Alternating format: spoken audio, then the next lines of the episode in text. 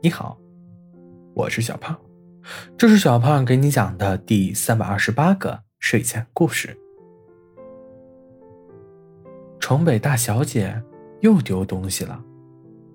小姐每天都会出门逛街，每天都会丢点东西，小到排了半天队才买到的糕点，大到新做出来的衣裳、发钗。这些东西都丢到哪儿了呢？大小姐的侍女无奈的看着眼前这个长得白白净净、嘴里咬着甜品、手里捧着一堆小玩意儿的乞丐。没错，小乞丐。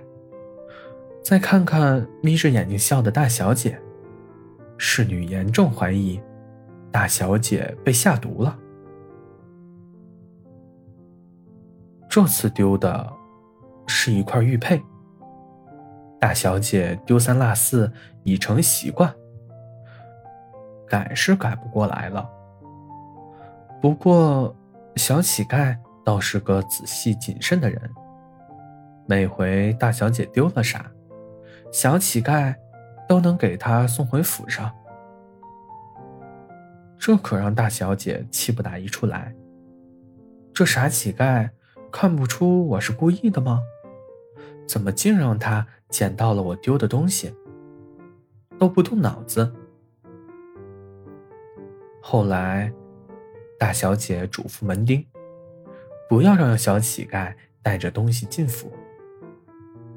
果不其然，从那以后，小乞丐就再也没来找过大小姐了。怎么办呀，小姐？那可是祖传的玉佩，老爷说得交给你未来的夫君的呀。侍女满脸愁容，大小姐双手托着下巴，我也不知道呀，明明系在腰上的。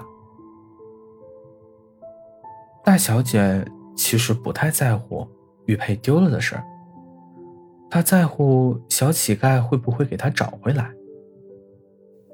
这次是真的不知道丢哪儿了。不过，当爹爹举起竹棍的时候，大小姐着实被吓住了。她怎么也不会想到，那玉佩不是啥祖传的，而是他娘与爹爹的定情信物。也难怪。当初要不是大小姐死乞白赖的问他娘要，而他爹爹又架不住他娘的温柔攻势，这才将玉佩给了大小姐。将大小姐从竹棍下救出的是小乞丐。小乞丐听侍女说大小姐丢了玉佩之后，发动了所有的乞丐去找这块玉佩。功夫不负有心人，终于是找到了。小乞丐不仅带来了玉佩，还有一包袱的物件。大小姐曾经不小心丢的，吃的就当找东西的劳务费了。这些，还你。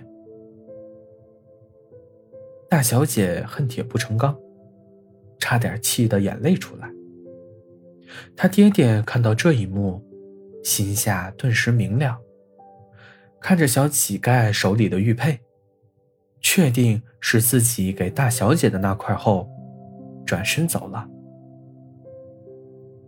大小姐咬着牙齿说道：“其他的我还可以，但这块玉佩，你必须收下。”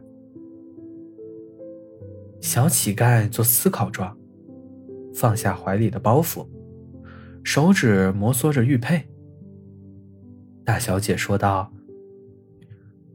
你不收的话，我就我就不让你离开。”小乞丐抬起头，本来我也没打算离开了，玉佩我不还了。你伸一下手，大小姐听了，犹疑的伸出手。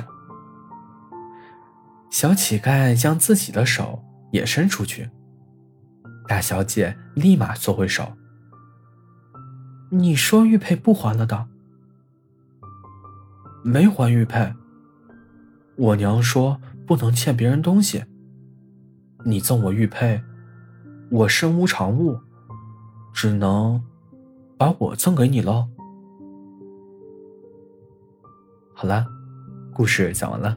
故事来自微信公众号“睡前故事杂货店”，我们下次再见，晚安。